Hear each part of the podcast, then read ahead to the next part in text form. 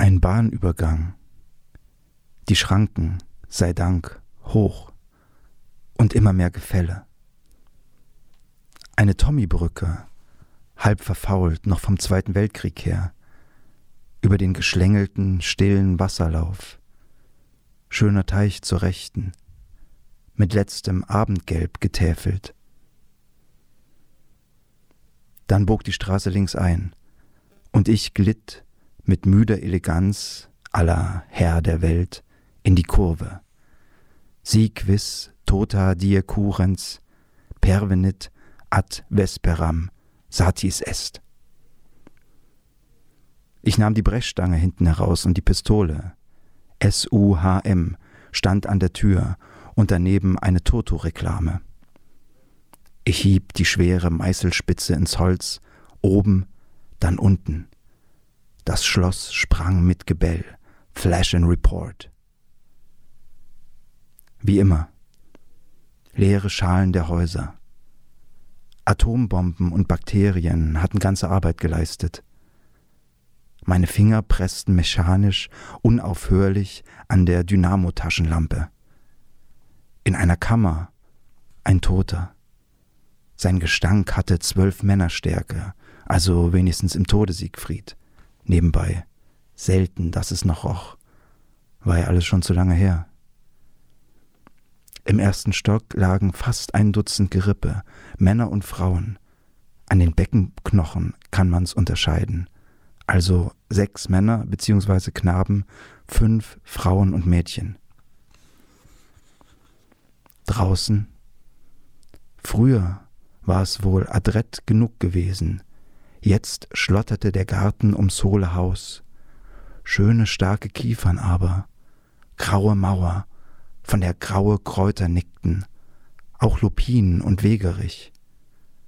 Aus grauen Mauern machte man Häuser, aus Häusern Städte, aus Städte Kontinente. Wer fand sich da noch durch?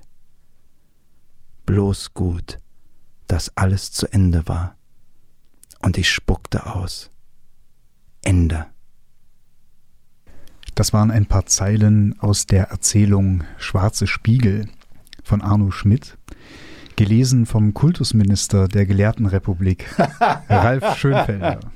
Sehr schön, vielen Dank. Ein sehr schöner Titel, den ich da erhalten habe von meinem persönlichen Spirituosenhändler im Ödland der Postapokalypse, Mario Osterland. Stets zu Diensten.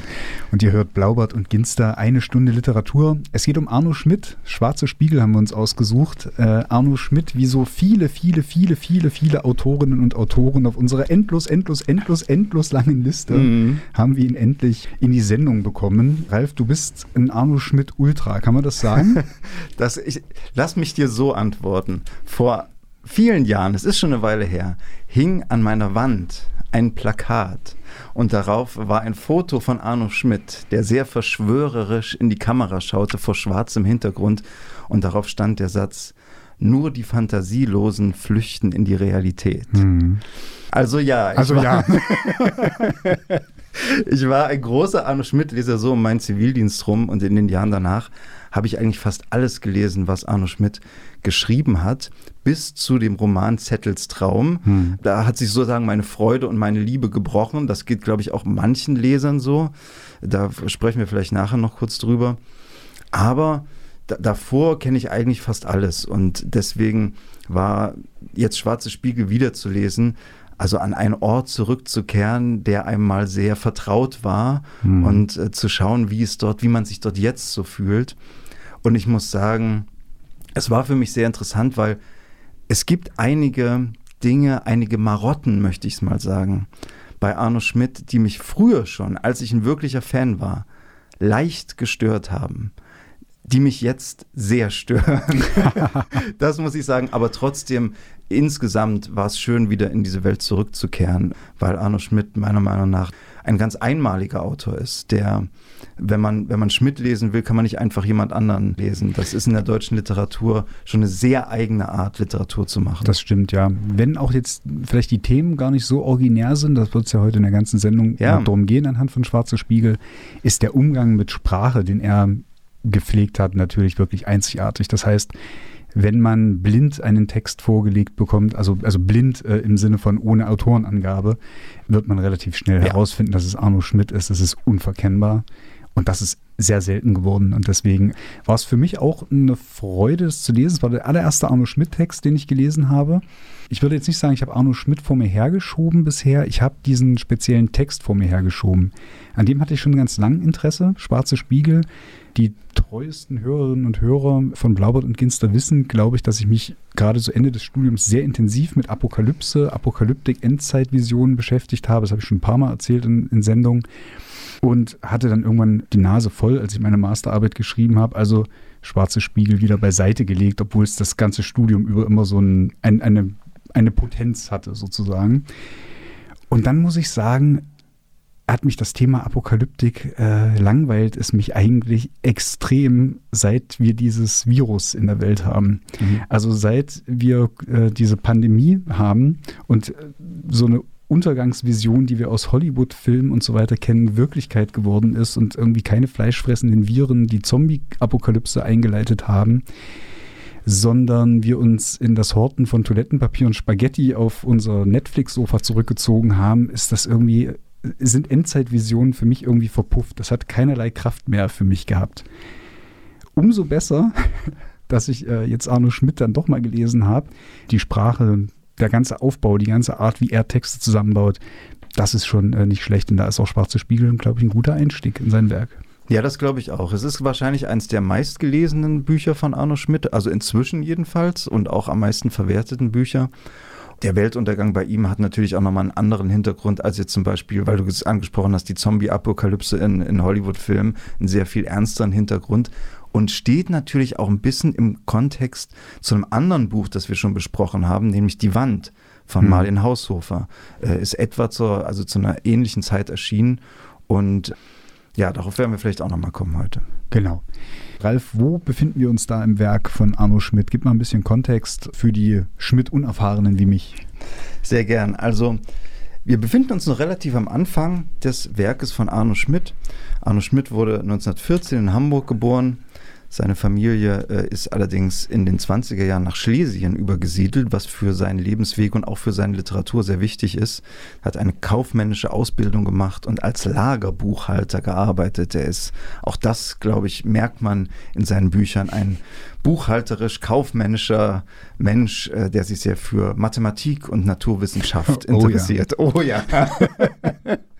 Ganz recht. Er hat 37 seine Frau Alice, sie wird, glaube ich, Alice ausgesprochen, ich nenne sie trotzdem Alice, geheiratet. Und die beiden sind also ein ganz rührendes, miteinander verschworenes Paar gewesen, zumindest in den ersten Jahren der Ehe, ähm, wo sie also wirklich Zeiten ganz schrecklicher Armut zusammen durchgestanden haben in dem Glauben an die bessere Zukunft durch das Talent äh, von Arno Schmidt. Und sie haben dann teilweise zusammen Übersetzungen gemacht und sie hat bei der Korrespondenz geholfen und so weiter. Später haben sie sich dann, glaube ich, auch nicht mehr ganz so gut verstanden in der zweiten Hälfte ihres Lebens. Aber nun ja, so ist das manchmal. Und Arno Schmidt wurde dann, als der Zweite Weltkrieg ausgebrochen ist, zum Militär eingezogen.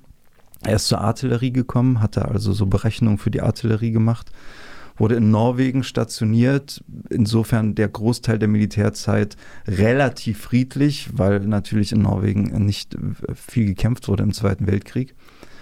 Und er hat sich dann kurz vor Ende des Krieges an die Front gemeldet. Nicht etwa, weil er ein brennender, gläubiger Nazi oder Soldat gewesen wäre, das ist er, weiß Gott, überhaupt nicht, sondern weil es die einzige Möglichkeit war, um nochmal Heimaturlaub zu bekommen.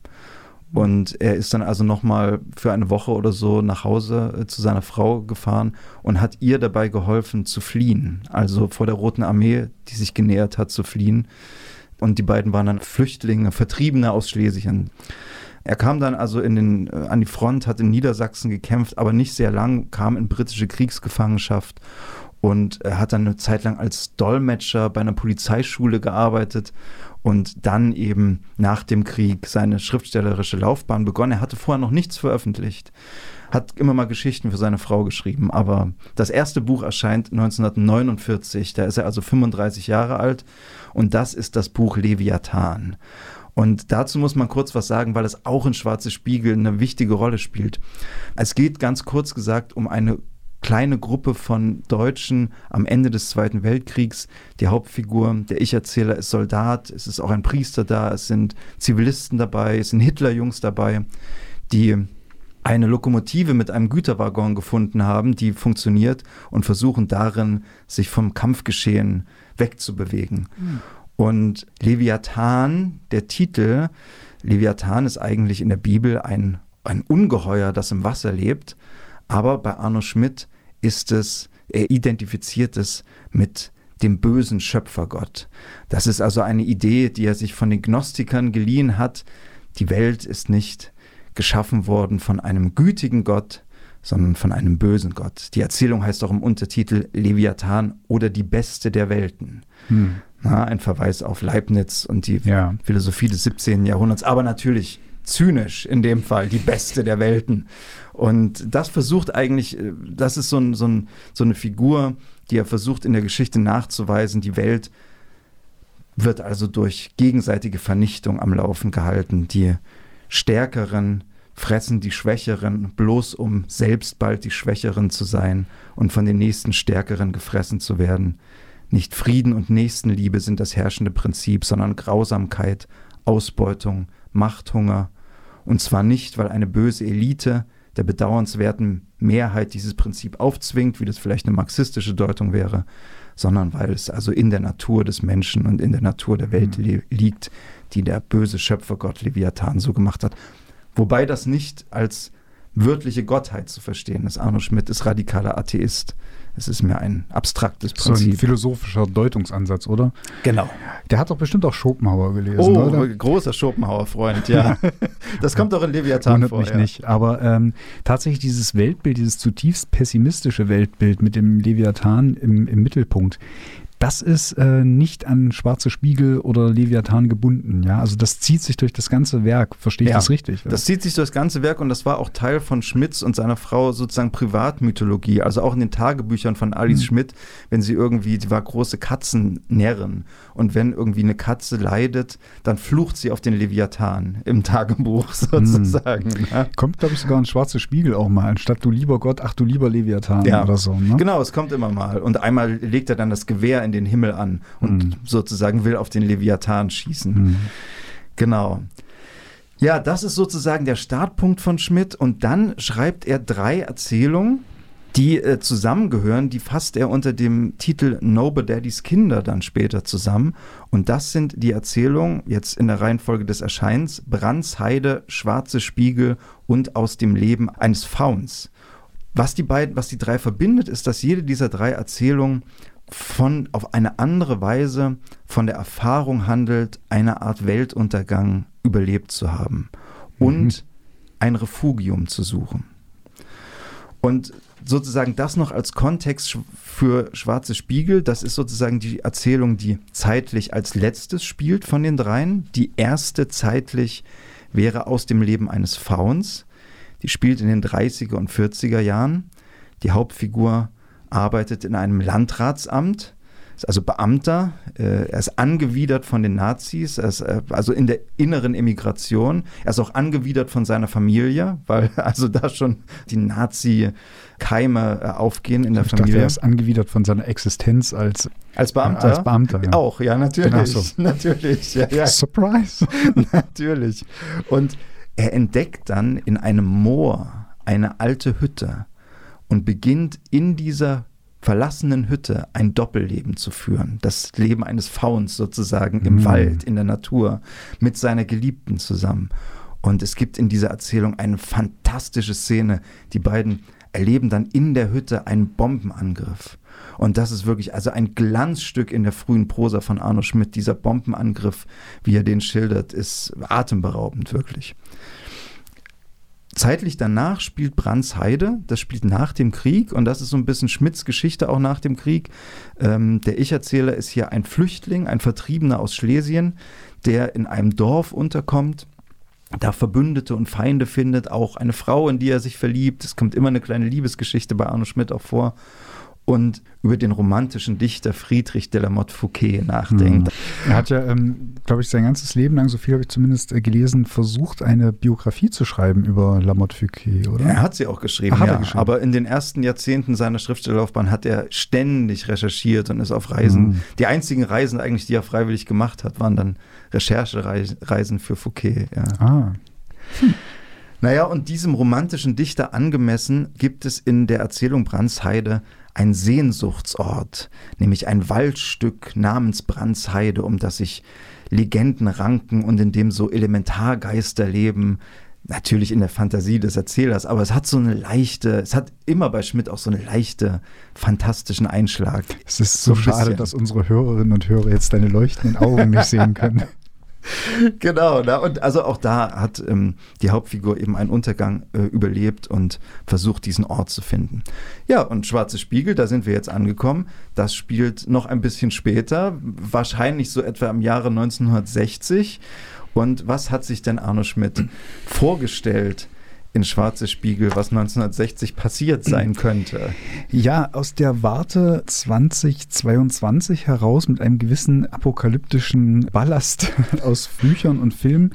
Äh, nichts, was man nicht irgendwie schon kennen würde, aber damals natürlich die absolute Horrorvision auf die Spitze getrieben. Äh, Im Angesichts der realen Bedrohung eines äh, dritten Weltkrieges, äh, der drohte ein atomarer Krieg zu werden.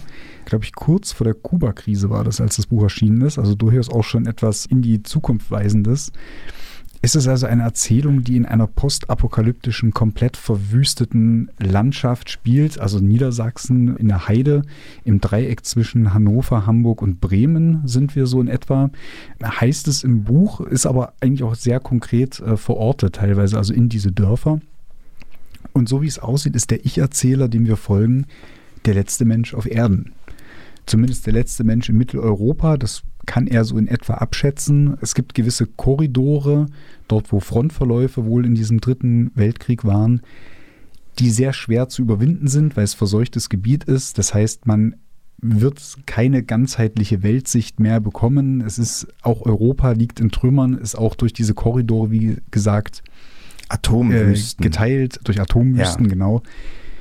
Und wir gehen einfach mal davon aus, dass der Ich-Erzähler, oder er geht ja auch selber davon aus, dass er einfach der letzte Mensch wahrscheinlich von Dänemark bis Italien ist, um das mal so grob einzuordnen.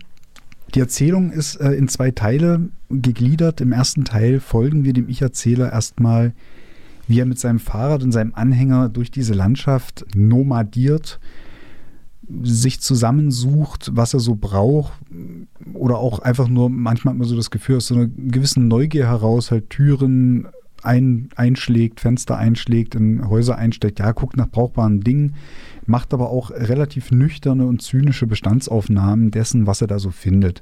Also wieder mal mh, beim Fernsehen äh, überrascht worden oder so, also Skelette, die noch irgendwie am Küchentisch sitzen, über das, die letzte Mahlzeit gebeugt.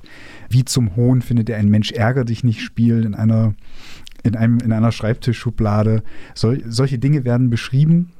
Und dann gibt es einen zweiten Teil, und jetzt muss ich aufpassen, wie weit ich erzähle. Also erstmal, das ist so die Bestandsaufnahme.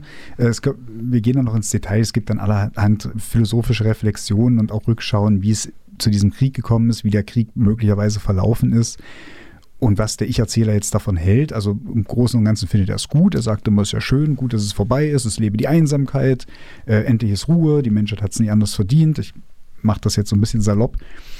Und im zweiten Teil geschieht dann etwas, eine unerhörte Begebenheit. denn die er- allerdings in dem Genre fast schon dazugehört. ja, ja, ne? natürlich, Das- natürlich. Ähm, der Ich-Erzähler ist immer mit einer Flinte bewaffnet unterwegs und irgendwann, als er mal wieder auf Streifzügen ist, entdeckt er irgendwo im Gebüsch, es bewegt sich etwas, er schaut durch ein Fernglas und es wird auf ihn geschossen. Und er denkt sich, ha, Bube, das hast du dir jetzt so gedacht, versucht sich anzunähern, er sind eine Finte, ein, ein Dummy, den er, liegen, den er liegen lässt und äh, nähert sich quasi dem äh, Menschen, der auf ihn schießt, an. Er geht davon aus, Bube, dich werde ich zur Strecke bringen. Und dann ist es eine Frau. Und der letzte Mensch der Welt ist nicht mehr der letzte Mensch der Welt, sondern die beiden werden zu einer Art Schicksalsgemeinschaft, einem letzten Paar der Welt. Und das ist so, nimmt den Hauptteil, also die, ja doch den Hauptteil des zweiten Teils dann sozusagen an, wie diese beiden letzten Menschen denn nun in der selbstgebauten Hütte des Ich-Erzählers zusammenleben und sich ihre Gedanken darum machen, wie es denn jetzt weitergehen soll und was das jetzt für eine, ja, für eine schicksalhafte Wendung ist, dass diese beiden zusammenkommen angesichts der Umstände bis hierhin würde ich das vielleicht mal zusammenfassen, falls du noch was zu ergänzen hast, Ralf. Aber du, du also das war, das war sehr gut, genau. Also das ist wirklich äh, kurz und knapp gesagt, worum es in der Erzählung geht. Genau, wir können vielleicht ein bisschen, wie du schon gesagt hast, ins Detail gehen bei dem einen oder anderen noch. Also vielleicht kann man schon mal zum ersten Teil sagen, und das ist auch eines der revolutionären Aspekte dieser Erzählung. Also erstmal die Erzählung ist eine Robinsonade. Ne? Mhm. Also das heißt also eine Erzählung, bei der sich äh, die Hauptfigur unfreiwillig in einer Isolation wiederfindet, auf einer Insel oder hier eben in der Postapokalypse. Und was jetzt, glaube ich, diese Erzählung besonders macht, ist, dass der Ich-Erzähler die Situation begrüßt. Das ist sehr ungewöhnlich. Normalerweise versuchen, äh, also Robinson versucht von der Insel wieder wegzukommen. Ne? Mhm. Der ist nicht gern dort sozusagen. Mhm. Ne? Der Ich-Erzähler hier begrüßt das, aber es ist auch nicht ganz so eindeutig. Es wäre vielleicht auch nicht so gut, wenn er es einfach nur begrüßen würde. Es gibt immer wieder Situationen, in dem ihm auch das Lachen oder das, das Beifallklatschen, gut, das kann einem nicht im Halse stecken bleiben, aber das Lachen im Halse stecken mhm. bleibt. Na, es gibt zum Beispiel, vielleicht erinnerst du dich, Mario, an die Szene, als er im Postamt ist. Und er findet dann in einem Briefkasten Briefe und Karten, ja. die nicht zugestellt wurden und liest die. Und da wird es ihm schon, da ist nämlich plötzlich die, der Weltuntergang nicht mehr eine abstrakte philosophische Sache, über die er seine großen äh, Gedanken anstellen kann. Da wird es plötzlich sehr konkret. Das ist auch formal einfach ein sehr schöner Kniff in dieser Erzählung, dass wir anhand der Briefe, die er sich da so erbeutet quasi und die er sich vorliest, dass wir anhand dessen als Leser erfahren, was überhaupt los ist oder los war. Zum Beispiel diese, diese Zeile in dem einen Brief, ganz hoffnungsvoll, eine Frau, die an ihre Freundin oder ihren Mann schreibt, es kann ja nicht ewig so weitergehen. Ja, genau. Es werden ja vielleicht auch bessere Zeiten wieder kommen. Da kriegt das dann so einen menschlichen Touch, der eigentlich dem Ich-Erzähler in seiner Analyse völlig abgeht. Also ja. denkt man zumindest. Ne? Er hat ja so, so ist es. Nein, ich finde, da, da hast du recht, ja. Wobei das so eine Rüstung ist, die er sich durch diesen Zynismus anlegt. Ne? Also er ist ja wirklich schon von genau. vornherein ein höchst unzuverlässiger Knabe mal wieder, mit ja. dem wir es hier zu tun haben. Ja?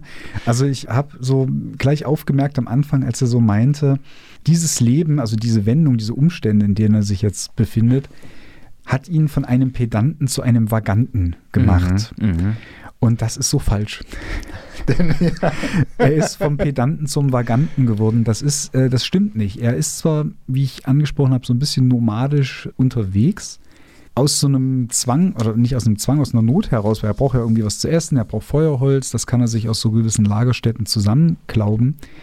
Was er aber zum Beispiel nicht tut, ist sich einfach irgendwo in ein gemachtes Nest setzen und einfach dort, wo er, wo er lagern könnte, wo er etwas findet, einfach ein paar Nächte zu bleiben und weiterzuziehen, wie es ein Vagant machen würde, ja. ein Nomade machen würde. Nein, im Angesicht dieser vollkommen verwüsteten Welt, wo ihm eigentlich alles, was noch da ist, an Ruinen und so zur Verfügung stünde, macht er etwas vollkommen Sinnloses. Er baut sich ein Haus. Er ja. baut sich ein neues Haus. Eine Holzhütte, ja. Und diese Holzhütte ist erst dann komplett, wenn sie eine Hausnummer bekommt. Und das ist der, und das angesichts dessen, dass er der letzte Mensch der Welt ist, ja. ist das der Gipfel der Pedanterie und Spießigkeit sich ein Eigenheim zu bauen, das er im Übrigen bildungsbürgerlich ausstattet. Er geht, oh ja. er geht auf Beutezug in Bibliotheken und Museen. Um und er nimmt einiges auf sich. Er fährt mit einem Boot bis nach Hamburg, ja. nur damit er die, die, die, die Museen plündern damit kann. Damit er in der Kunsthalle die, die Bilder holen kann, die er für, sein, für seine Ausstattung braucht. Und als er das alles schon zusammen hat, sagt er, jetzt brauche ich nur noch eine Hausnummer. Und da war es bei mir völlig vorbei. Da dachte ich mir, das ist die, die spießbürgerlichste Pedanterie angesichts dessen, also gut, ich will mich nicht wiederholen. Glaub, nee, das finde ich ganz wunderbar. Er stellt dann übrigens auch ein Schild auf vor seinem, das muss man sich überlegen. Er denkt, er ist der letzte Mensch der Welt und er stellt ein Schild auf, auf dem steht verbotener Weg.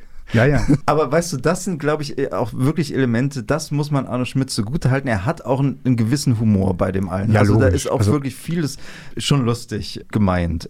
Es gibt so einige Sachen, wie zum Beispiel, ich weiß nicht, ob dir das aufgefallen ist, als er die Welt durchstreift und immer in die Häuser einbricht, dass der Ich-Erzähler dann den toten Arno Schmidt trifft Mhm. Ja, zwei, also, zweimal sehr deutlich, ja. genau. Also er ist da irgendwie und, und, sieht dann, ach, das war wohl so ein Schriftsteller, so ein Hungerleider. Mhm. Schmidt hat er geheißen. Mhm.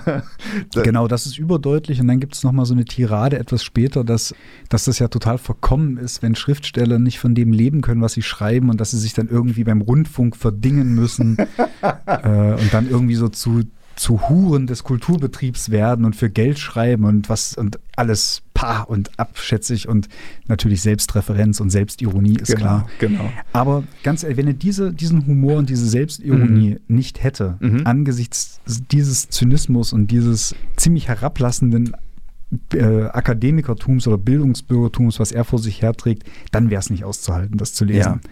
Also ich musste auch, obwohl wir am Anfang äh, gesagt haben, dass er ein wirklich sehr, sehr einzigartiger und eigener Schriftsteller ist, musste ich schon ein bisschen an Thomas Bernhard denken. Mhm. Nicht was den Stil angeht, ja. sondern was diesen Habitus oder diese Haltung angeht. Ja. Dass man das erstmal so, erstmal ist der Ich-Erzähler ja zum Verwechseln ähnlich mit, mit Arno Schmidt. Das ist schon so diese eine Sache. Und dass er dann immer so dieses einzelgängerisch-misanthropische, diese Abrechnung mit allem, sich dabei aber selbst entlarven, dass das alles so ernst nicht gemeint ist und sich wieder selber auf die Schippe nehmen. Wie gesagt, das rettet die Sache so. Da dachte ich schon immer, naja, es gibt so gewisse Solitäre, scheinbar auch irgendwie immer Männer, aber na gut, tut vielleicht auch gar nichts zur Sache in dem Fall ich musste da halt ein bisschen an Thomas Bernhard denken. Also das ist schon so ein, so ein gewisser Habitus oder Gestus. Und das wundert mich dann auch nicht, dass äh, aufgrund dessen Schmidt so eine Gemeinde, so eine, so eine Lesergemeinde hat. Also genauso wie Thomas Bernhard im Übrigen auch. Es gibt ja auch die, die Bernhard-Ultras. Oh ja. Und äh, genau. Es gibt wirklich eine krasse Arno Schmidt-Gemeinde, ja. Also es gibt, äh, die hat sich schon zu seinen Lebzeiten gebildet. Und die, das hat er schon auch, sagen wir mal, gestattet, ne?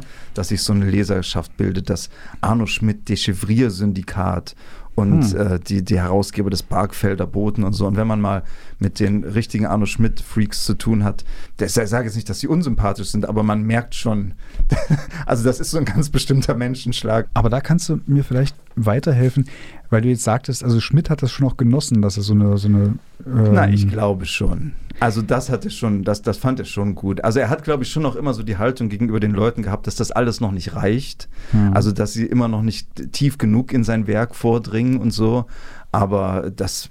Aber der hat doch in diesem Barkfeld, mhm. hat er doch so zurückgezogen oh, in seinem ja. Haus gelebt, ne? Also ja. auch wirklich fernab vom Literaturbetrieb und äh, hat sich ja wahrscheinlich auch nicht bei irgendwelchen Empfängen auf der Buchmesse Nein, blicken lassen oder solche nicht. Geschichten. Hat ja. auch Einladung zur Gruppe 47 ausgeschlagen und ja. Und dann war es doch aber durchaus so, dass so eine gewisse Jüngerschaft oder halt diese Fanschar ihn doch dann in Barkfeld aufgesucht hat. Und ich habe dann immer gehört, dass die eigentlich so mehr oder minder auch das Haus belagert haben und äh, die Frau, die dann immer alle wegscheuchen musste und wegschicken musste, weil er also absolut sich komplett abschirmen wollte, auch von solchen Leuten. Das Tendenziell ja, es, es kam jetzt, drauf an. Also es gab schon auch Leute, die auch zu ihm vorge... Also natürlich, wer jetzt unangekündigt an dem Haus aufgeschlagen ist, der wurde halt natürlich weggeschickt. Ne? Mhm. Aber es gab schon auch Leute wie Jörg Drews zum Beispiel, die also einfach vorher mit ihm in Kontakt ge getreten sind brieflich und wo es dann auch Treffen gab. Hm. So, aber zum Beispiel glaube ich mich zu erinnern, dass die Geschichte war, dass das Arno Schmidt äh, Dechiffrier-Syndikat sich in Barkfeld getroffen hat, aber nicht im Hause der Schmidts,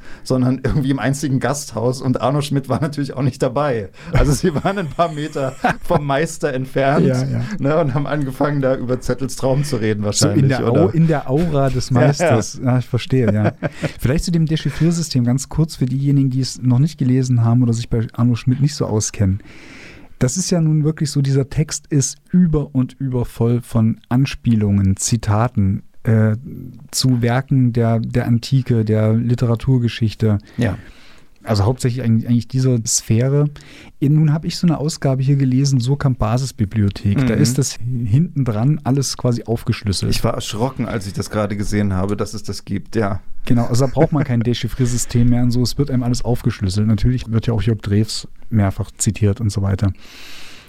Das ist ja aber eigentlich so eine, so eine Ebene, die wirklich doch die Fans auch extrem anfixt, oder? Also dieser Sprach, dieser, dieser Umgang mit Sprache und nicht nur mit Sprache, sondern mit Material, was ja. Arno Schmidt äh, betrieben hat, der war ja auch, glaube ich, der Zettelkastendichter schlechthin, mhm. hat ganz viele so Exzerpte gehabt in, in, in so Holzkästen und hat daraus montieren können und so weiter und so fort. Ja, ich will, glaube ich, auch gar nicht auf so eine Frage hinaus, sondern aber, äh, achso, Das ist aber, richtig. Aber, aber genau, weil es diesen Dechiffrierclub halt gab, das lag ja früher nicht zutage. Nein, ne? Das genau, hat er auch selber ja. versteckt oder verklausuliert oder wie ist er selber mit dem Material umgegangen, Schmidt? Also er hat schon häufiger auch Interviews gegeben oder kleine Essays geschrieben, wo er so Hinweise gegeben hat, wie man seiner Meinung nach die Bücher lesen Hm. kann. Na, also das schon. Aber natürlich auf jeden Fall eine große Freude beim Lesen von Arno Schmidt war, das alles herauszufinden und diese Anspielung auf irgendwelche Dichter, die man von denen man noch nie gehört hat, das nachzuschlagen Hm. oder sich mit anderen auszutauschen, wer jetzt was rausgefunden hat. Das, äh, das ist schon so, ja. Hm. Kann, kann man bei den anderen Werken ja immer noch machen. Ja, ja, also genau, das trifft auf alle Werke von Arno Hm. Schmidt zu und wird auch später im Spätwerk immer verrückter und immer äh, Ja. schwieriger auch, ja. Ansonsten für die faulen Sokam Basisbibliothek von Schwarze Spiegel. Sehr schön, ja.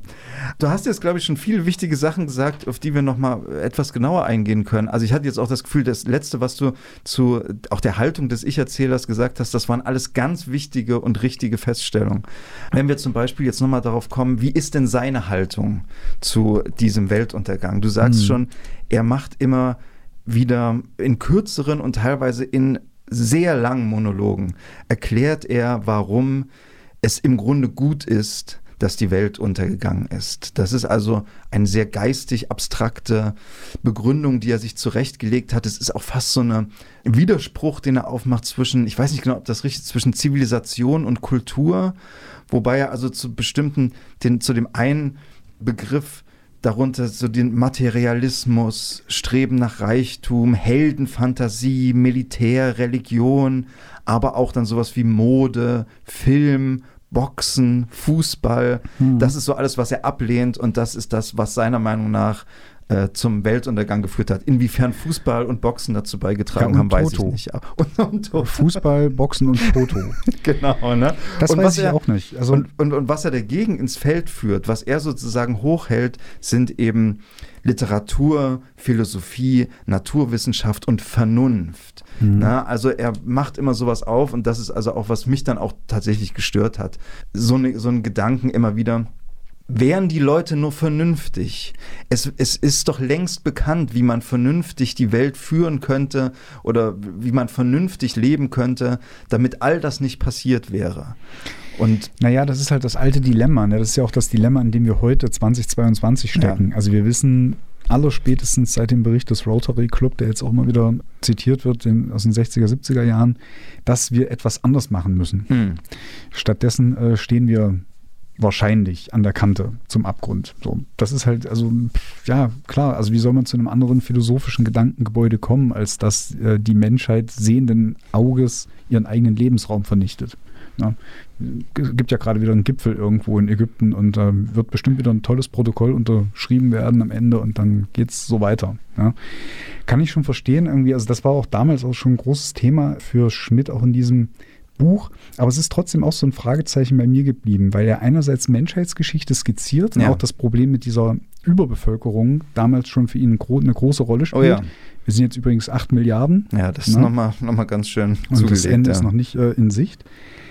Aber diese Menschheitsgeschichte wird für ihn nicht mit Verfallsgeschichte gleichgesetzt. Weil du jetzt auch sagst, du weißt nicht so genau, ob äh, diese Kulturgeschichte, Zivilisationsgeschichte, in welchem Verhältnis das steht. Hm.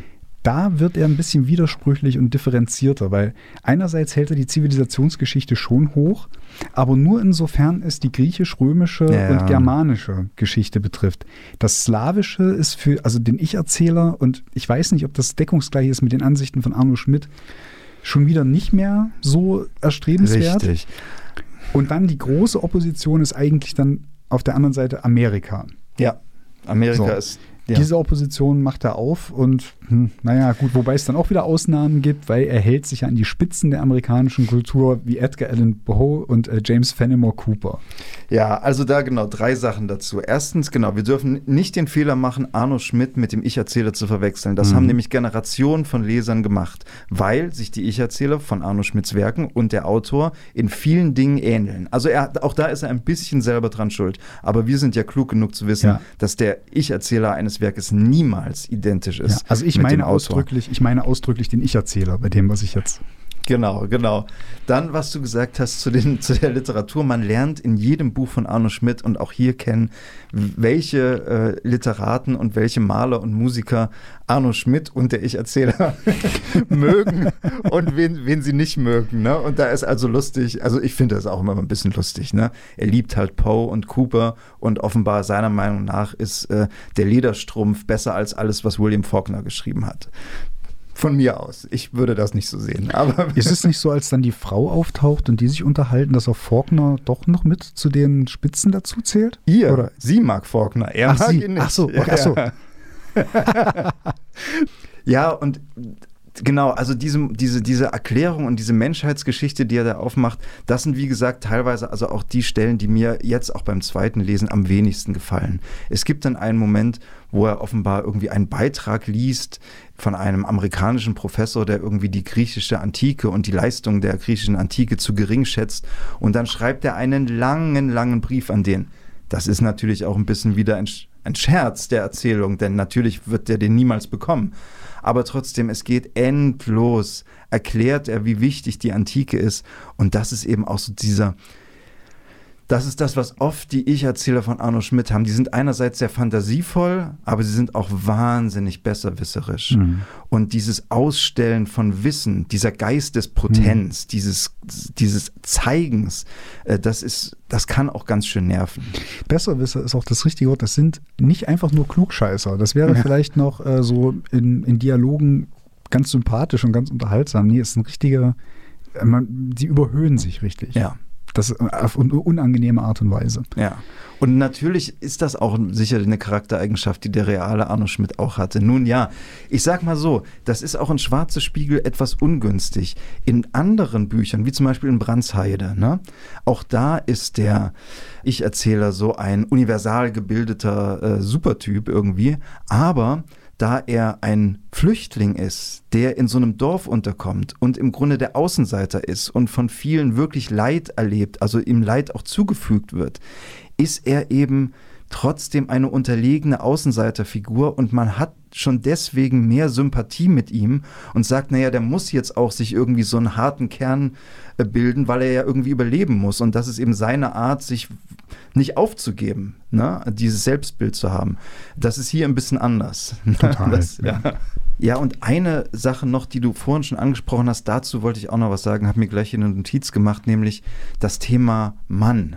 Dass er also, dass der Ich-Erzähler von Arno Schmidt ist natürlich ein Mann und hat diese Groß- Großmannshaltung.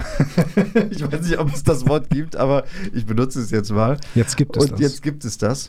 Und darüber habe ich auch nachgedacht, denn ich habe schon immer mal darüber nachgedacht, im Vergleich dieses Buch zu Die Wand von Marlin Haushofer, das mhm. eine ähnliche äh, Ausgangssituation hat.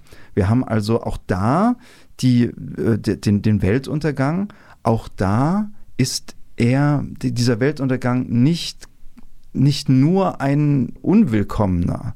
Er ist auch ein bisschen willkommen. Auch es wird nur nicht so explizit ausgedrückt, denn relativ schnell arrangiert sich die Ich-Erzählerin von die Wand mit diesem Weltuntergang und richtet sich ein Leben ein. Und es gibt aber tatsächlich einige Parallelen auch dazwischen. Also zum einen das Thema Rollenbild. Beide Ich-Erzähler aus beiden Romanen eins der Probleme, über das sie, wo sie froh sind, dass das vorbei ist, ist das bisherige gesellschaftliche Rollenbild, das an sie gestellt wurde. Bei Marlen Haushofer ist es natürlich die Rolle der Frau als Hausfrau, Mutter und so weiter. Bei Arno Schmidt auch er lehnt das männliche Rollenbild ab, das männliche Rollenbild als Soldat, als heldenhafter Krieger, der er nicht sein will und der mhm. er aber sein sollte, auch ja tatsächlich im Zweiten Weltkrieg. Und dann gibt es bei beiden diese Ablehnung dieses Zerstörungstriebs des Menschen. Auch das findet sich in die Wand wieder. Ein großer Unterschied ist, dass meiner Meinung nach die Ich-Erzählerin in die Wand diesen Weltuntergang mit mehr Würde erlebt und sich darin bewegt und weiterlebt. Naja, der Wer, große, entschuldige bitte, der große Unterschied ist halt einfach, dass die Ich-Erzählerin bei Marlene Haushofer absolut nicht selbstgerecht ist. Ja, was, was, das, so, das meine ich unter anderem ja. damit, ja. Genau. Wobei, diese, ich weiß nicht, ob du das jetzt noch sagen wolltest, äh, diese Sache mit den, mit den äh, Rollenbildern. Mhm. Natürlich lehnt der Ich-Erzähler diese Rolle des Soldatischen komplett ab. Ja. Aber jeder Mann sollte bitte in der Lage sein, ähm, Ein Haus Z- zu bauen, ne? Zimmermann, Ja. äh, also Fähigkeiten eines Schreiners, Tischlers und Zimmermanns zu, zu besitzen und diese auch anwenden zu können und sich ein eigenes Haus bauen zu können. Das stimmt wiederum, ja. Das ist eigentlich auch wieder so eine, ja, eigentlich aber auch schon wieder so eine Ironie, ne? Weil man, weil man genau weiß, oder ich, ich genau glaube zu wissen, dass Schmidt damit auch darauf anspielt, möchte man äh, im Angesichts der, des Weltuntergangs oder der Apokalypse einen Dichter bei sich haben oder einen Zimmermann? Natürlich, natürlich, ne? Übrigens, diese Ich-Erzähler-Figur, ich glaube, da würde ich jetzt mal eine These hier noch in die Sendung geben, dass dieser Ich-Erzähler leider auch den schlechten Einfluss zeigt, den Karl May auf Arno Schmidt hatte. Oh, da, ja, da weißt du besser Bescheid als ich. Arno Schmidt war nämlich in seiner Jugend ein großer Karl May-Leser. Und ich weiß nicht, Mario, ob du schon mal ein Buch von Karl May gelesen hast. Nein, ich werde es auch nie tun. Ja, das kann ich mir vorstellen. Ich habe mal einen Roman von Karl May gelesen, habe Freunde, die äh, Karl May lesen und weiß deswegen ein bisschen was darüber Bescheid. In den Karl May-Romanen gibt es immer auch einen Ich-Erzähler, Kara Benemsi oder Old Shatterhand in den Winnetou-Geschichten. Und dieser Ich-Erzähler ist einfach super. Der ist clever, der ist immer cleverer als die anderen, der kann immer allen eine Falle stellen, der gewinnt jeden Kampf, egal wie unterlegen er ist. Er ist im Grunde heute in der Fanfiction, würde man sagen, er ist eine Mary Sue. Ich weiß nicht, ob du diesen Begriff schon mal gehört hast.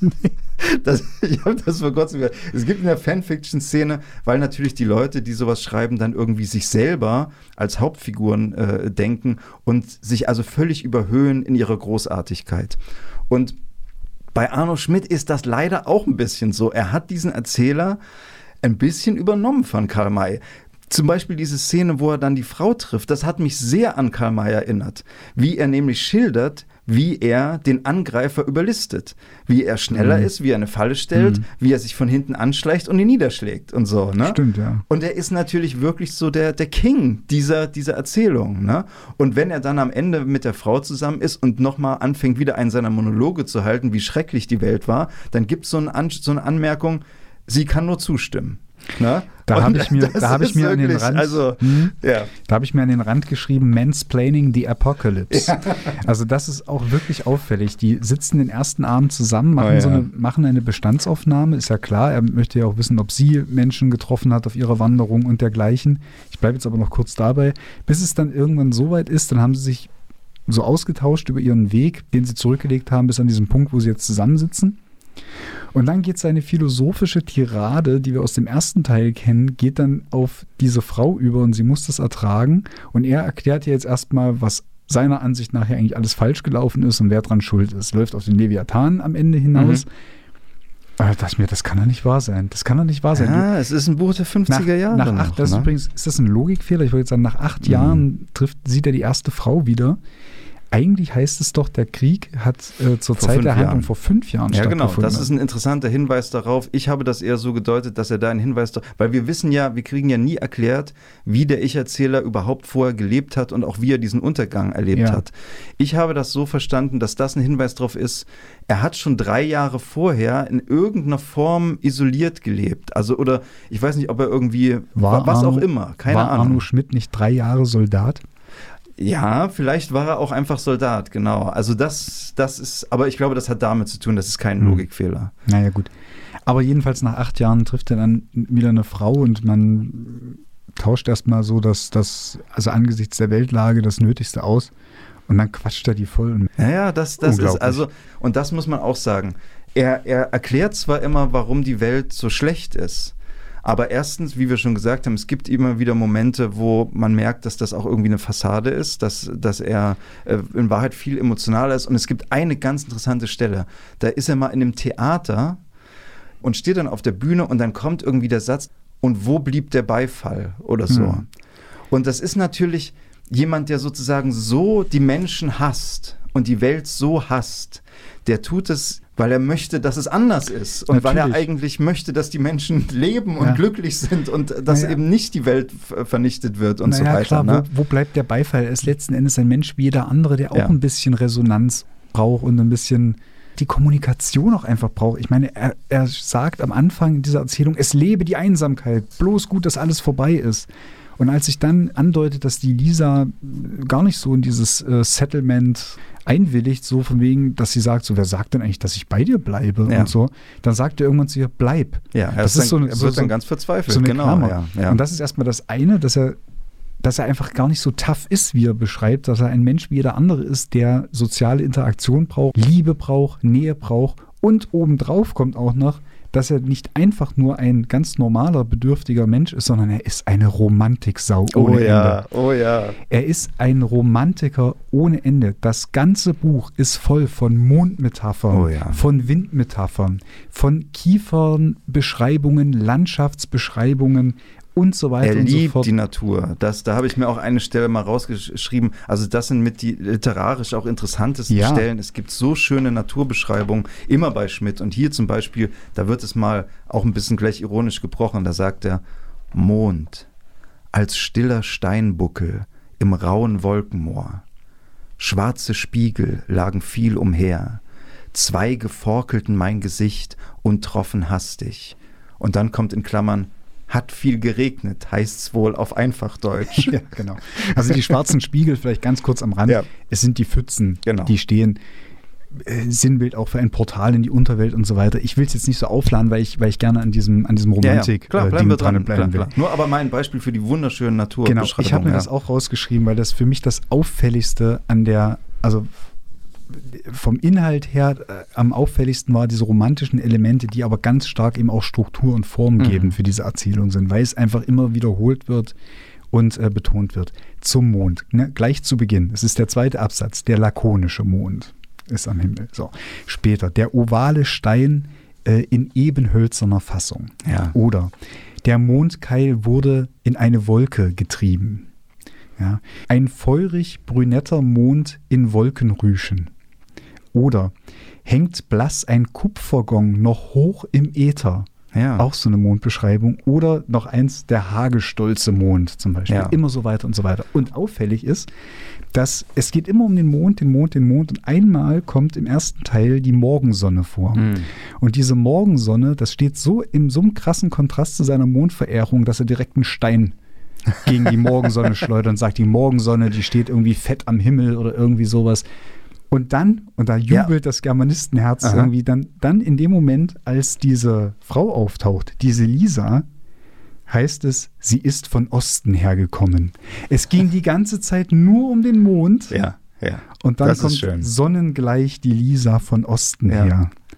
Und das ist also der Typ, der uns äh, knapp 100 Seiten lang erzählt, dass es gut ist, dass er alleine auf der Ja. Welt ist. Und das erinnert natürlich auch wieder an Bernhard, dieser gebrochene Mhm. Ich-Erzähler, ne? der also eigentlich einem was weiß machen will die ganze Mhm. Zeit, wo man dann aber eben merkt, da, da ist was noch eine ganz andere Ebene dahinter. Mhm. Na? Ja, das stimmt. Also diese schönen Naturpassagen, immer wieder abgewechselt, dann aber mit einem ganz lakonischen Ton auch wieder. Das macht es auch interessant. Es ist nicht die ganze Zeit nur diese, Nein, nein, diese sehr romantische, naturpoetische Sprache, sondern dann, ich habe auch am Anfang was vorgelesen, kommen ganz so schnelle, auch in einem fast in einem Dialekt geschriebene Hm. äh, Passagen. Ne? Es ist überhaupt nicht schwülstig. Das Ja. ist immer nur, wenn der, wenn der Ich-Erzähler zu so einer Innerlichkeit kommt, wenn er reflektiert, wenn er zu sich kommt, so, dann, dann nimmt er das eben auch wahr. Also mit dem Wind ist das genauso, ja. Der, äh, der Wind, wie war das? Den Wind mochte ich aus einem Gebüsch aufgestört haben. Ja. Das finde ich super. Der Wind Ja. war frisch und wies mich flötend zur Heimat Wiesen ein. Wind begann und die großen Kiefern redeten tief und brausig. Mhm. Der greise Wind stand wie ein Widder ums Haus, Gramwind, Gramwind. Schön. Also wirklich, das, das finde ich ganz klasse. Wenn wir schon jetzt dabei sind, wollen wir vielleicht noch kurz was auch zur Form sagen, denn das ist ja nun wirklich bei Arno Schmidt ganz entscheidend. Er hat zu dieser Zeit Erzählungen geschrieben äh, oder entwickelt als längere Gedankenspiele. Das merkt man diesen Erzählungen auch allen an. Auch Schwarze Spiegel ist so ein längeres Gedankenspiel. Es sind Absätze, es sind deutlich hervorgehobene Absätze dadurch, dass immer die erste Zeile weiter nach links gesetzt ist und kursiv ist. Es sind ganz kurze Situations- und Bewusstseinssplitter. Er selbst hat das genannt Perlenketten kleiner Erlebniseinheiten. Kurze Absätze, wo was passiert und was dazwischen passiert, wird auch nicht miterzählt. Das muss man sich denken. Und das hat So. mich von vornherein überzeugt. Also Ja. diese Prosa-Poetik diese kleinen Einheiten, das ist, das macht das auch, ah, ich weiß, dieses Wort ist eine Katastrophe, wenn man es benutzt, aber das macht es irgendwie authentisch. Das macht Mhm. es aus dem Erzählen der Ich-Figur heraus authentisch, weil es, weil, weil, weil kein Mensch, das ist ohnehin so eine, so eine Prosa-Auffassung von mir, kein Mensch und dementsprechend auch keine literarische Figur spricht 80 Seiten am Stück druckreif ohne Absätze. Das macht man einfach nicht. Man denkt und erinnert sich und erzählt immer in kleinen Einheiten. Und wenn Autoren das ihren Figuren beigeben, dann, dann überzeugt mich das einfach immer viel mehr. Weißt du, wer sich sehr gefreut hätte über diese Einschätzung? Arno Schmidt. Denn das ist natürlich genau auch die Absicht dahinter. Also er hat sich ein Leben lang in seiner Literatur damit beschäftigt und immer wieder die Frage gestellt, wie ist Bewusstsein in der Literatur abbildbar? Das war eine seiner großen Herausforderungen. Und das war eine der ersten Antworten, die er darauf gegeben hat. Diese kurzen Einheiten, diese Raster hat er das auch genannt. Er hat übrigens mal ein Essay geschrieben, das heißt Berechnung 1 und Berechnung 2, wo er sozusagen eine Theorie seiner Literatur aufgeschrieben hat. Äh, Berechnungen wohl. Natürlich Berechnungen. Er hat auch eine Logarithmentafel entwickelt, das nur nebenbei. Das ist interessant zu lesen, aber wie immer mit so Literaturregeln, naja, Wolfgang Köppen übrigens hat Hm. dazu gesagt, Arno Schmidt, den ich liebe und bewundere, verkündet manchmal Gesetze, um die er sich als Erzähler zum Glück nicht kümmert. Das ist meistens so bei Wie solchen das gute ja, Autoren ja. so machen. Genau. Genau, und also die Sprache und die Erzählung ist sehr assoziativ. Er benutzt sehr viele farbige Verben, Adjektive, Beschreibungen. Es sind sprachliche Verdichtungen, es sind so Bewusstseinsaufnahmen von Momenten. Es gibt auch schon Ansätze zu einer phonetischen Schreibweise. Erste vorsichtige Ansätze äh, finden sich hier drin. Das wird später Arno Schmidt noch viel häufiger und viel stärker einsetzen. Weil wir gerade die Sprache so rühmen, darf ich dir noch meinen Lieblingssatz aus der Erzählung vorlesen? Unbedingt, unbedingt. Den habe ich mir dick angestrichen, weil ich den so schön finde.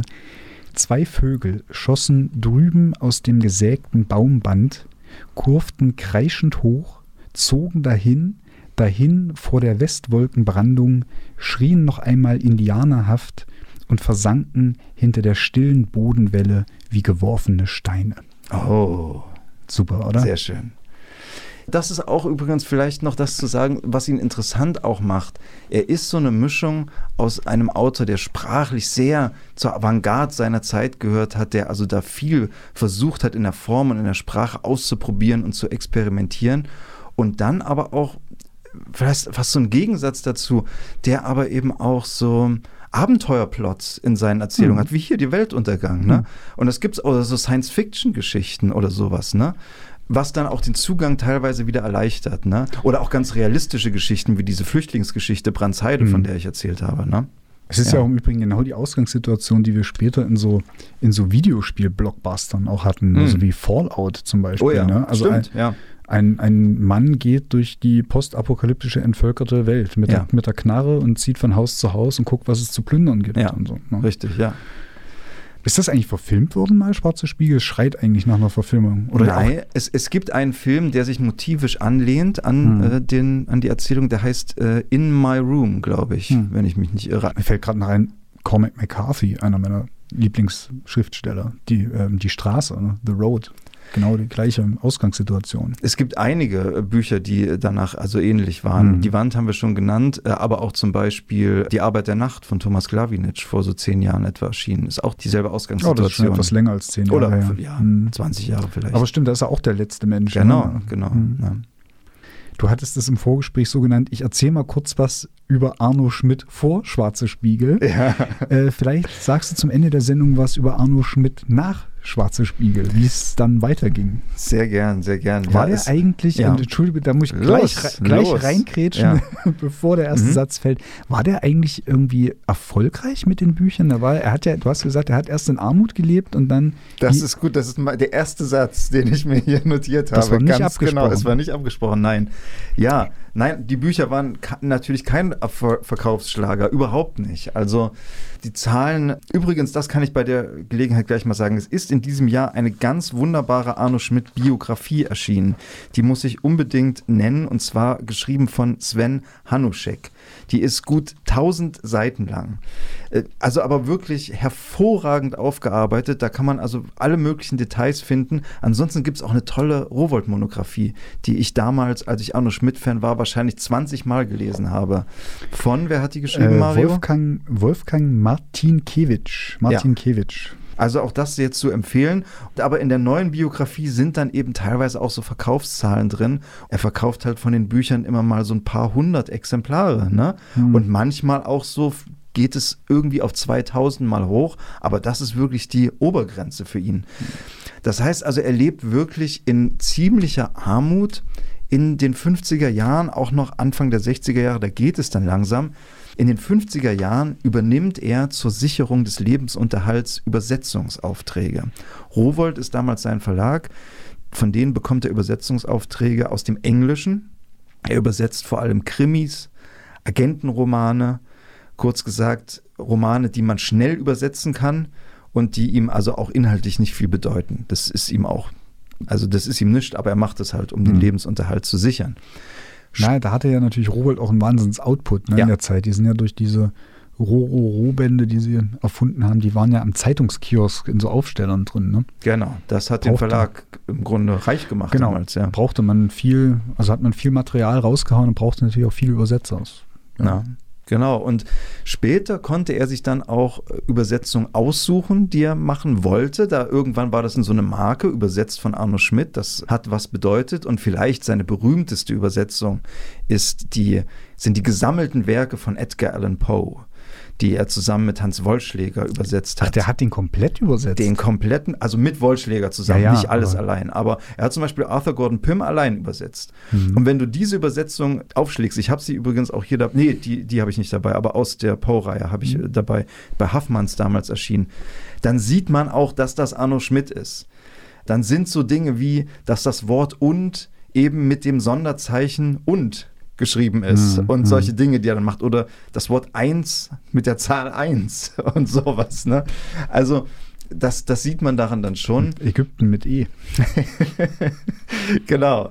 Das war sehr interessant. Und es gab eben diese schöne Haffmanns-Ausgabe, die habe ich Hm. mir damals noch gesichert, bevor der Verlag pleite gegangen ist, leider. Übrigens wurde Arno Schmidt auch eine andere Übersetzungsarbeit angeboten, die er leider ausgeschlagen hat. Ein Roman, den wir später auch im Kino sehen konnten, nämlich The Lord of the Rings sollte Ach er ja. übersetzen.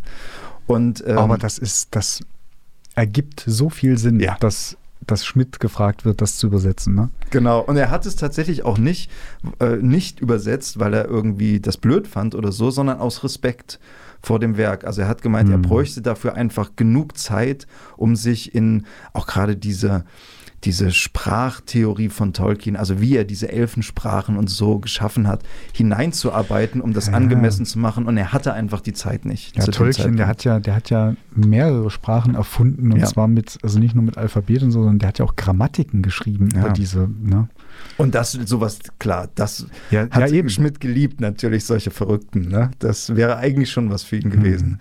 Aber dann wäre sicherlich auch die Lord of the Ring Übersetzung sehr anders gewesen als alle, die wir dann bekommen haben Hm. Ich habe später. mal, ich hab mal gehört, dass Tolkien früher auch so ein, so ein Kreis, also ich würde jetzt nicht sagen von Jüngern, aber so ein Kreis von Bekannten und, und äh, Eingeweihten hatte. Ich glaube, das war so eine Gesellschaft von fünf, sechs Herren, die sich regelmäßig getroffen haben und die haben sich in dieser Elbensprache dann unterhalten. Nein, Oder in dieser Zwergensprache das oder an allen. ist ja Also, verrückt. hm.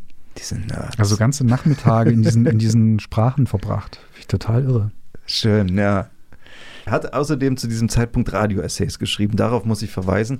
Auch für den Lebensunterhalt. Er war mit Alfred Anders befreundet. Hm. war überhaupt ein Writers Writer. Also viele Autoren seiner Zeit mochten Arno Schmidt sehr. Martin Walser zum Beispiel auch war ein großer Arno Schmidt-Fan. Tatsächlich, ja, ja, ja. Und zwar eigentlich bevor Walser wirklich groß wurde. Okay.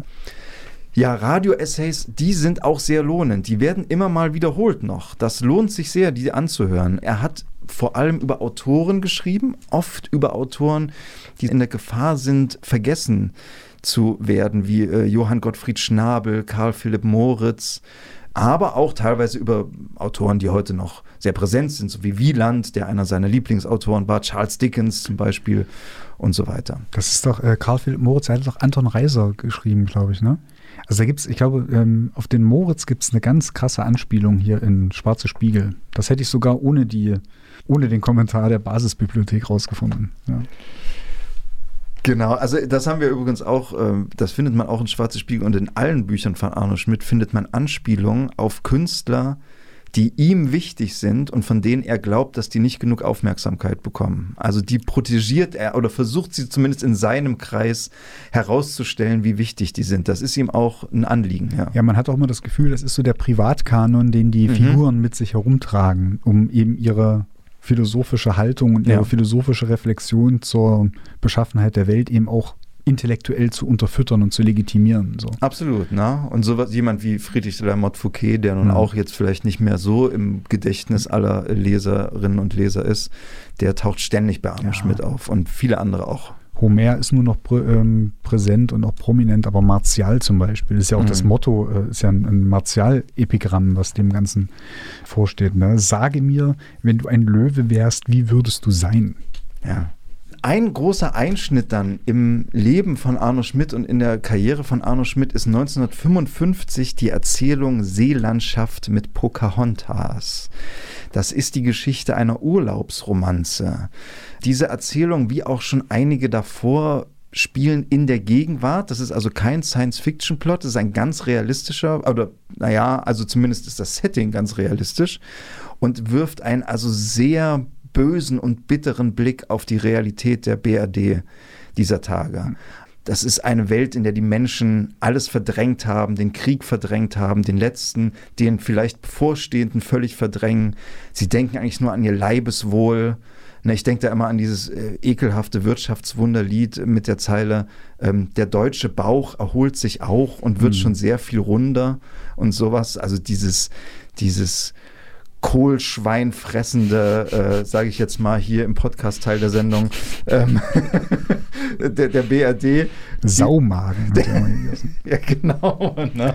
Ähm, dieses Materialistische wird dargestellt und aber gleichzeitig, es ist wie gesagt ein Liebespaar und die Geschichte enthält sehr viele erotische Träumereien. Wann, wann, kam das? 66? 55. 55? 55, genau. Und was da nämlich passiert, ist, dass zwei Rechtsanwälte sich empören über dieses Buch und eine Strafanzeige stellen wegen Gotteslästerung und Verbreitung unzüchtiger Schriften. Ja, ja. Gotteslästerung, krass. Das, das, das war noch möglich, ja. Naja, in der BRD, das wundert mich schon. Also jetzt in Österreich oder so hätte ich das, hätte mich das nicht gewundert, ja. aber in der BRD. Naja. Alle Achtung. Und das war für Schmidt eine wirklich bedrohliche Situation, also eine existenzbedrohliche Situation. Denn wie gesagt, die haben absolut am Rande des Existenzminimums gelebt, die beiden Schmidts, Alice und, und, und Arno. Und äh, hätten die auch nur irgendwie eine Strafe zahlen müssen oder so, hätte das sie Ruiniert, ruinieren können. Mhm. Ne? Und es wurde dann vor Gericht ein Gutachter bestellt, der Folgendes festgestellt hat. Bei der Erzählung handelt es sich um ein ernstzunehmendes Sprachkunstwerk, wenn es auch eine Reihe von gewagten Stellen enthält. Arno Schmidt gehöre in seiner sprachrevolutionierenden Art zu den interessantesten Erscheinungen unserer Nachkriegsliteratur. Und damit wurde das Verfahren glücklicherweise eingestellt. Weiß man, wer der Gutachter war? Das weiß man und ich habe mir den Namen nicht notiert, aber man findet das leicht raus. Okay. Äh, ja, also deswegen ist das auch so ein Buch, das auch, wenn es um die Zensurgeschichte im Nachkriegsdeutschland geht, immer wieder eine Rolle spielt. Mhm. Und es ist auch eine tolle Erzählung, also auch wirklich zu empfehlen. Danach, Arno Schmidt zieht übrigens zwischen den Besatzungszonen immer mal hin und her, weil er auch teilweise Ärger hat. Er flieht auch hier vor der vor dem Gerichtsstand nach Darmstadt, wo, da wohnt er dann eine Weile, bevor er dann eben nach Bargfeld in die Lüneburger Heide, in die Einsamkeit zieht und da so auch in einem kleinen Holzhaus im Grunde lebt. Also steht dieses Haus eigentlich noch? Oder? Das Haus steht noch und man kann es besichtigen. Das ist jetzt mhm. eine Art Museum und ich glaube, es ist sogar noch so, wenn man sich da anmeldet, dass die frühere Haushälterin der Schmitz einen herumführen kann, wenn man das möchte. Ist nicht wahr. Ja. Wie alt ist denn die Dame? Naja, alt. Naja. Aber, aber ich glaube, also bis vor ein paar Jahren war das noch so, dass man das machen konnte. Wow. Ja, da ist jetzt auch inzwischen ein Archiv. Ich glaube auch, dass die Arno Schmidt Stiftung auch in Barkfeld sitzt, wenn ich mich nicht irre. Genau. Naja. Ja, und also in dieser Zeit dann nach Seelandschaft mit Pocahontas entstehen ein paar sehr, sehr schöne Erzählungen. Tina oder die Unsterblichkeit zum Beispiel ist wunderbar. Goethe und einer seiner Bewunderer, da geht es um Unterweltszenarien. Also einmal muss Arno Schmidt oder der Ich-Erzähler, da passiert es mir. äh, ich glaube aber, der heißt sogar Arno Schmidt in, in den Erzählungen. Einmal muss er in die Unterwelt gehen und einmal kommt Goethe aus der Unterwelt heraus und wird von Arno Schmidt in der Gegenwart herumgeführt. Also die sind, es ist auch, also das ist auch wirklich der humorvolle Arno Schmidt. Sehr zu empfehlen.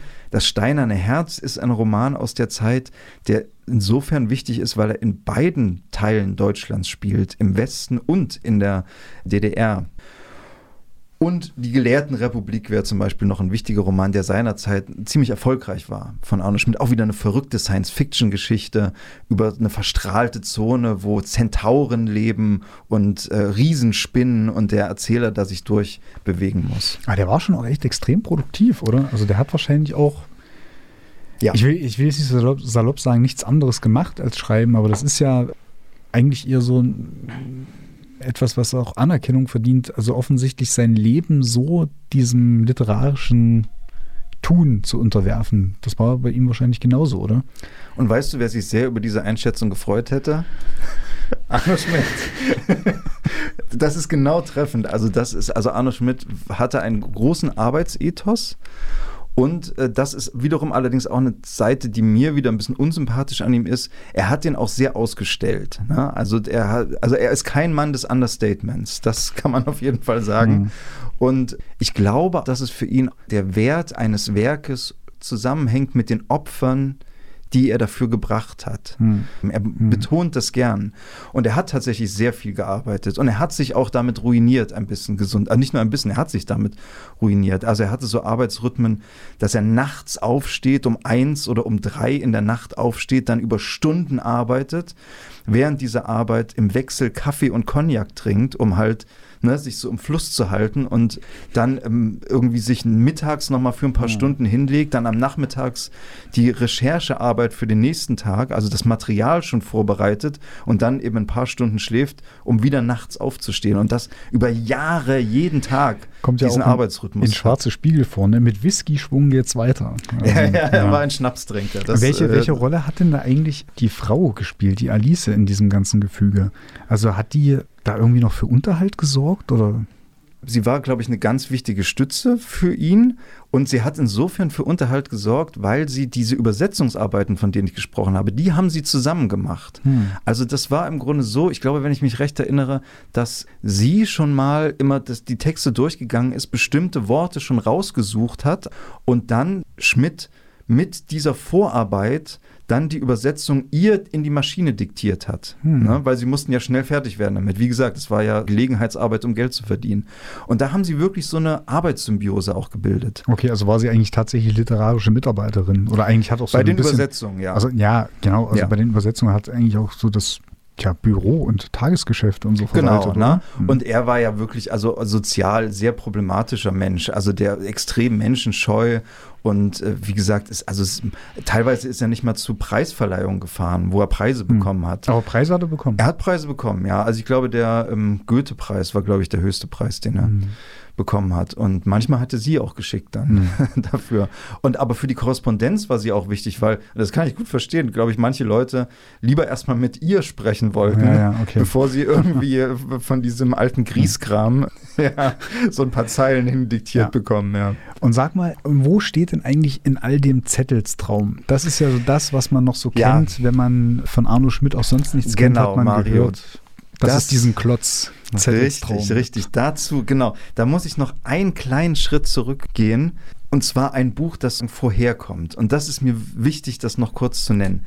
Das ist der Roman Kaff auch Mare Crisium. Mhm. Der erscheint ein paar Jahre vor Zettelstraum. Und das ist mein Lieblingsbuch von Arno Schmidt. Deswegen will ich das auch nochmal empfehlen. Das ist witzig, das ist verrückt und es ist sehr traurig auch gleichzeitig. Das ist ein Buch, das auf zwei Ebenen spielt. Ein Liebespaar macht einen Ausflug in die Lüneburger Heide, um die Tante des Ich-Erzählers zu besuchen. Die Freundin des Ich-Erzählers langweilt sich währenddessen, weshalb er beginnt, sich eine Geschichte auszudenken, die auf dem Mond spielt. Und zwar auf dem Mond nach dem Atomkrieg. Der Mond ist in eine amerikanische und eine sowjetische Seite aufgeteilt und er erzählt ihr jetzt diese Geschichte und man sieht sozusagen äh, beide Seiten es ist immer abwechselnd und beide Seiten fließen natürlich auch so ineinander. Was sie in der Lüneburger Heide erleben, greift er auf, um äh, das in, auf den Mond zu verlegen. Und der Mond beeinflusst aber auch, was sie in der Lüneburger Heide erleben. Na? Haben wir eigentlich schon erwähnt, dass auch Gilles Verne einen große, großen Einfluss auf sein Werk hat? das kann man sich vorstellen, ja. Und das Verrückte ist, wenn du, du hast es gerade mal aufgeschlagen, wenn man das Buch aufschlägt, im Schriftbild sind die beiden Ebenen getrennt voneinander. Die Geschichte in der Lüneburger Heide ist linksbündig gesetzt und die Geschichte auf dem Mond ist rechtsbündig gesetzt. Und das ist also wirklich ein wunderbares Buch. Die Sprache hier wird immer experimenteller. Er beginnt die Orthographie eigentlich aufzuheben. Er fang, fängt also an, fast komplett in so lautmalerischem Dialekt zu schreiben. Schlesisch, aber auch Norddeutsch fließt damit ein. Er beginnt auch schon Worte so mit Trennstrichen zu schreiben, falsch zu schreiben, um einfach so bestimmte Assoziationen noch zu wecken, äh, die über die Wortbedeutung hinausgehen. Und man sieht es auch, wenn man das aufschlägt, er benutzt exzessiv Sonderzeichen, hm. um dem Text noch so stärker einen Rhythmus zu verleihen. Also dieses Buch ist wirklich wunderbar. Es ist einerseits wie gesagt, sehr traurig. Das Trauma des Krieges spielt wieder eine Rolle, auch die Ignoranz der Gegenwart, aber auch so die Hoffnung auf ein anderes Leben. Und ähm, was ich sagen kann bei diesem Buch, dass man nach einer Weile einen ganz verrückten Effekt hat, nämlich dass man anfängt, selbst auf diese Weise zu denken. Hm. Selbst in dieser verrückten, in diesen verrückten Wortspielen und diesem Mundartgemisch und diesem seltsamen Rhythmus mit dieser wilden Orthographie mit Klammern und Semikolons und Doppelpunkten und so weiter. Das wirkt erstmal schwierig, da reinzukommen, aber das ist es sehr schnell nicht. Man ist ganz schnell in diesem Fluss drin. Ja, das ist überhaupt erstaunlich. Also in so phonetische Ebenen, wenn man das manchmal auch in so gewisser Lyrik findet, man kommt eigentlich relativ schnell rein. Ja, und bei Kaff, wie gesagt, ist das etwas, das für mich sehr gut funktioniert. Und das Interessante ist, beim nächsten großen Roman, nämlich bei Zettels Traum, hat es für mich dann nicht mehr funktioniert. Mhm. Dieses Buch war mir dann, da ist der Funke bei mir nicht mehr übergesprungen. Das fand ich zu abstrakt einfach. Das hat ja aber auch keine Handlung, oder? Also das ist doch so eine Materialsammlung, dachte ich eher, oder wie?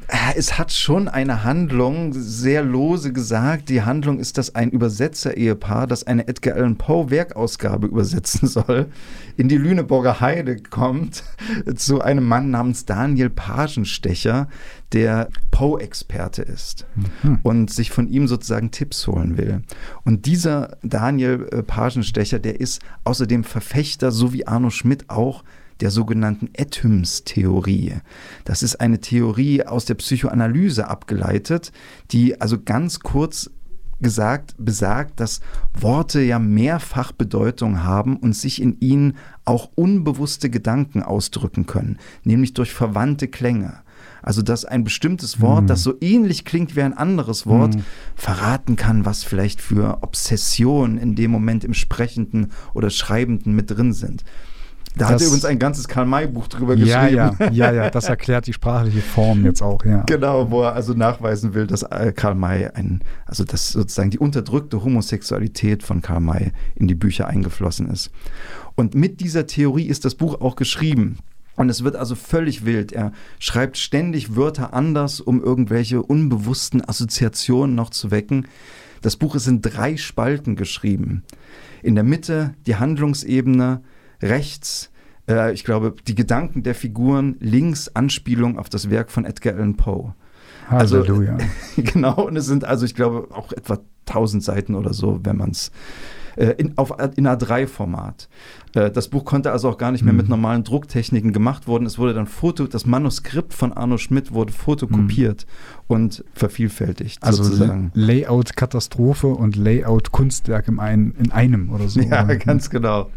Und das Verrückte ist, Mario, dass dieses Buch, Zettels Traum, wahrscheinlich der größte Verkaufserfolg von Arno Schmidt zu seinen Lebzeiten war und gleichzeitig das Buch von ihm, das von den wenigsten wirklich gelesen wurde. Ja, das ist bei so dicken Werken meistens der Fall. Ne? Es war halt schon damals so eine Legende, oh, dieser verrückte Autor schreibt dieses wahnsinnige Buch mhm. und äh, das wird vielleicht auch mal ein Sammlerstück. Mhm, klar. Ja? Also wer hat schon unendlicher Spaß komplett gelesen? Ja. Also bitte. Genau. Naja, und da sind wir aber eben schon relativ am Ende des Werkes von Arno Schmidt. Er schreibt dann noch ein paar Bücher, aber er hat sich eben mit dieser Arbeitsweise, diesem Lebensentwurf, den er da hatte, er hat dann auch Barbiturate genommen, um sich wieder runterzuregeln von all dem Kaffee und dem Cognac. Hat er sich wirklich die Gesundheit ruiniert mhm. und äh, das Herz kaputt gemacht und ist dann 1979 infolge eines Hirnschlags gestorben. Hm. Live fast, die middle-aged. Das noch als kleine Reise durch ja. das weitere Leben und Werk von Arno Schmidt. Super. Und damit sind wir jetzt wirklich am Ende der Sendung angekommen. Mehr Einführungsarbeit können wir jetzt aber auch wirklich nicht leisten. Also das ist echt, wenn ich jetzt diesen Podcast finden würde, ich wäre froh. okay.